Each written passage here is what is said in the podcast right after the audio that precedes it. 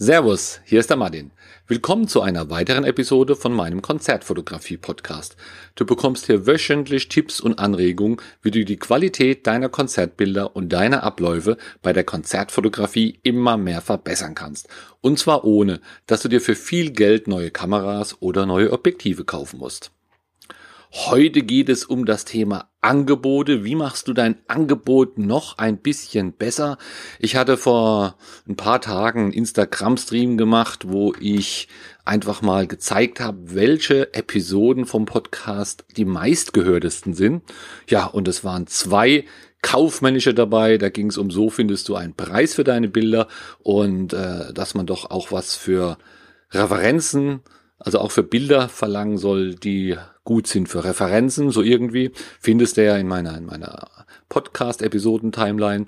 Und ja, dann habe ich gedacht, dann passt vielleicht noch ein weiteres dazu, wenn das gerne gehört wird. Und ähm, der Titel ist ein bisschen sehr lang. Formuliere dein Angebot so, dass es nicht von Kundenaktivitäten abhängig ist. Aber du, du siehst ja bei all meinen Titeln versuche ich eigentlich auch den Inhalt zu beschreiben und nicht einfach nur Klicks zu bekommen. So kannst du auch sehen, ja, interessiert mich, interessiert mich nicht.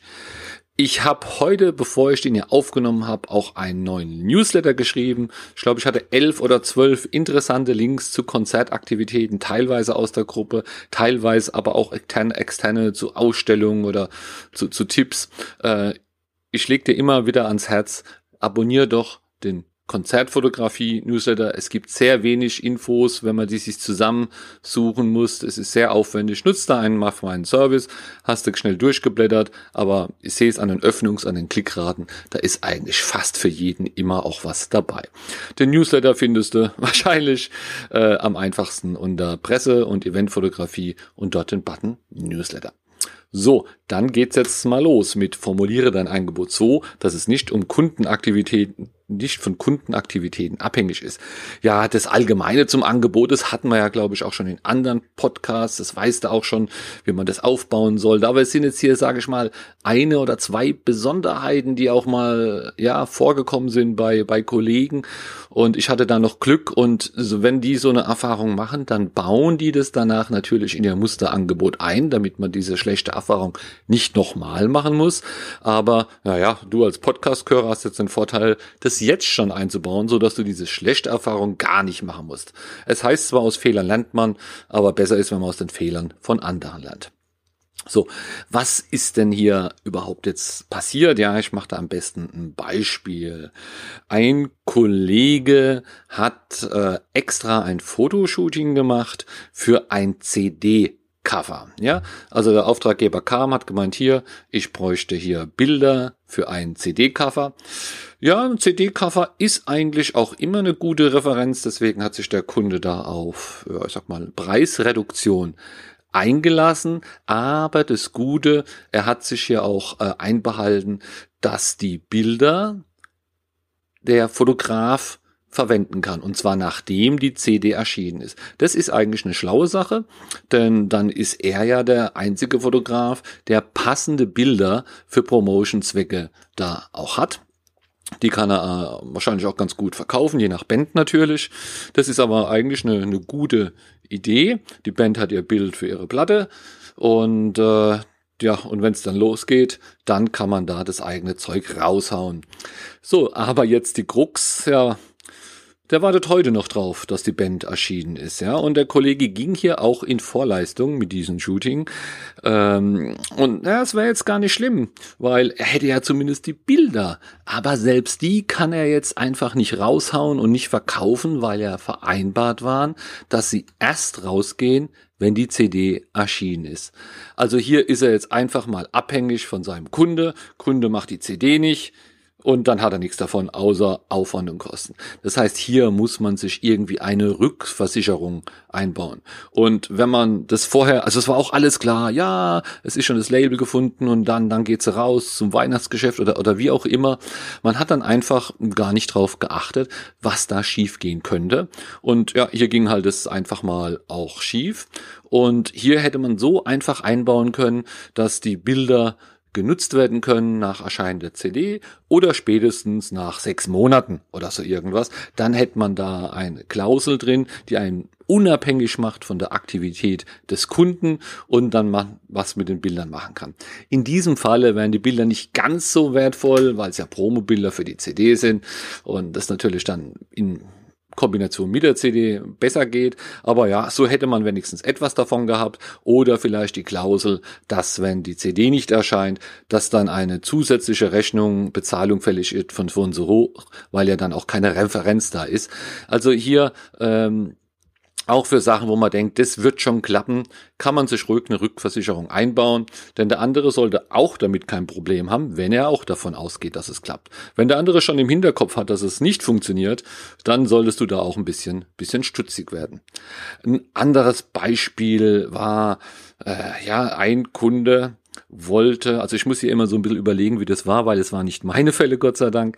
Ein Kunde wollte ein paar Bilder fürs CD-Booklet ja, und ähm, die Vereinbarung war dann auch so irgendwie, mach mir mal hier die Bilder, bearbeite die noch ein bisschen und, äh, und dann kommen die ins Booklet und dann bekommst du auch äh, ich glaube ja, Promo-CDs oder Geld oder, oder wie auch immer.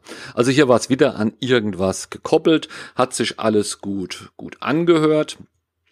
Und ja, wie immer nichts schriftlich, aber du weißt, das, daran, das möchte ich jetzt gar nicht drauf eingehen, sondern hier ist einfach dann auch wieder ein Missverständnis oder ein gewolltes Missverständnis, weil hier geht auch der Fotograf in Vorleistung, macht noch was an den Bildern, schickt die zu. Ja, also geht hier halt, investiert hier einfach mal Zeit und ja, dann guckt er sich irgendwann das Booklet an und es sind andere Bilder drin und der und die Band sagt, naja, ich schicke dir hier kein Geld und, und, nichts, weil es sind ja auch nicht deine Bilder geworden. Das hat sich aber für den Fotograf völlig anders angehört, so als ob schon die Zeitung gefall, äh, Entscheidung gefallen ist. So eine Entscheidung kann man auch im Vorfeld treffen.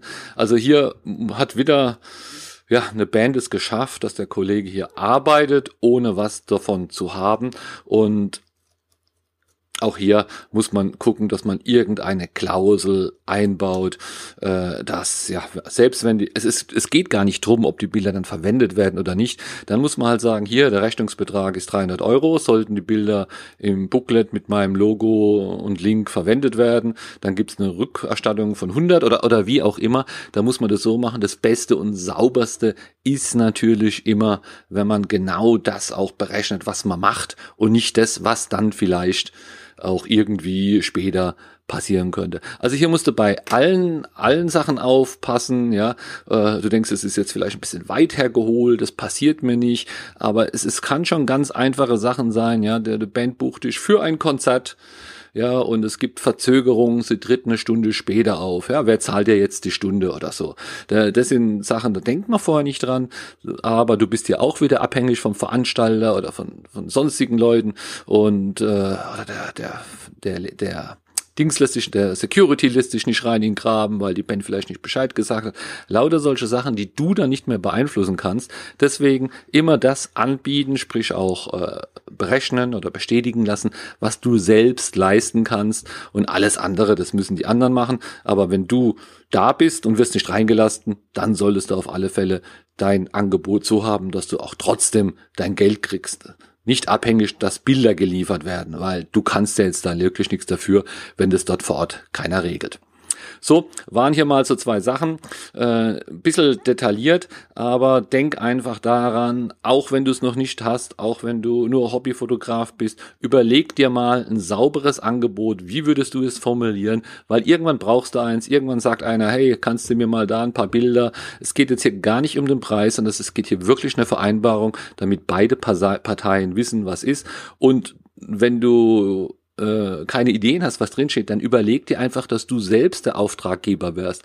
Stell dir vor, du hast eine, eine Hochzeit, du buchst einen Fotograf, was vereinbarst du mit dem? Ja? Du wirst nicht sagen, ah ja, komm halt mal vorbei, mach ein paar Bilder, dafür gibt's Geld, sondern du wirst genau festlegen, wann und wo und was und Mindestanzahl der Bilder und die Qualität und die Zeit, wo geliefert wird. Und das kannst du auch ganz einfach auf dein Angebot übertragen. Und wenn du erstmal ein Musterangebot hast, ja, und dann so eine Episode hörst oder eine Erfahrung von anderen hörst, dann kannst du das auch ganz schnell einbauen und so wird dein Angebot immer besser und wie formuliere es immer ganz oben bei der Ankündigung der Episode und deine Abläufe bei der Konzertfotografie immer mehr verbessern kannst und es ist genau sowas. Es hat nichts mit deiner Bildqualität zu tun, aber du ärgerst dich weniger und es geht dir einfach schneller von der Hand.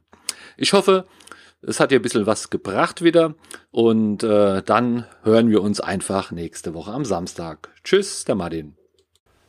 Ich hoffe, diese und die letzten Folgen haben dir gefallen, dass du da irgendwas gelernt hast oder zumindest Anregungen oder Ideen bekommen hast. Damit das nicht alles hier immer so theoretisch ist im Podcast, gebe ich auch 2020 wieder meinen Konzertfotografie-Workshop. Du findest alle Infos dazu auf www.konzertfotografieworkshop.de und dort wird fotografiert auf dem Festival, jede Menge Bands, unterschiedliche Lichtsituationen. Vorher ist Theorie, es gibt einen Praxisteil, wir machen Feedbackrunden. Also da kann man richtig mal was lernen. Schau dir es an auf www.konzertfotografieworkshop.de.